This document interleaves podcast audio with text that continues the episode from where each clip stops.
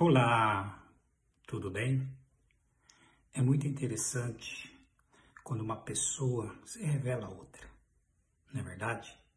Por exemplo, o jovem apaixonado que se revela, se declara a sua namorada e vice-versa a namorada que se declara ao namorado, um amigo, uma amiga que ali de repente num tempo de angústia, de dificuldade, acaba se revelando um braço que pode ajudar.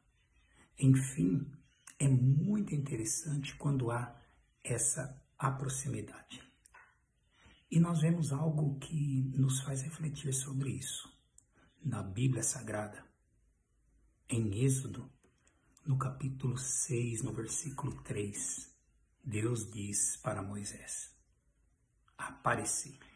E ele fala como ele se revelou como o Todo-Poderoso, ou seja, El Shaddai. A linguagem, a figura aqui no hebraico é aquele que amamenta. Só que ele continua e diz que como o Senhor, ele não se revelou. O Senhor aqui está em caixa alta, no geral nas Bíblias, ou Adonai, ou Eterno, enfim.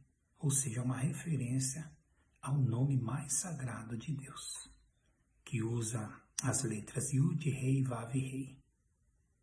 Y, H, V, H. Yud, Rei, Vav, Rei.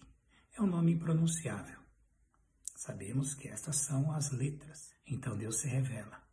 Yud, Rei, Vav, Rei. Não aqui a pronúncia do nome, mas o que significa. Erie, Asher, Erie. Eu serei o que serei. E no hebraico isso significa que Deus será o que você precisa que Ele seja. Está precisando de paz? Ele será a sua paz. Está precisando de alegria? Ele será a sua alegria.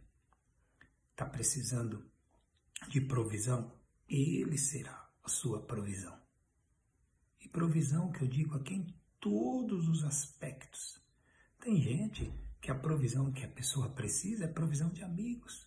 Às vezes tem uma dificuldade enorme de relacionar. Às vezes a provisão que a pessoa precisa é de alguém, um ente querido, estar ao lado. Eu já contei algumas vezes, talvez você não tenha ouvido. Deus, ele dá toda a provisão que a gente precisa. Por exemplo, eu não conheci avós por parte de pai, nem por parte de mãe. E Deus me deu a avó Chica, uma italiana dos olhos azuis. Depois da avó Chica, nunca mais tive aquele vazio de avós. Então, quando ele fala eu serei o que serei, não há limites para ele realizar na sua vida.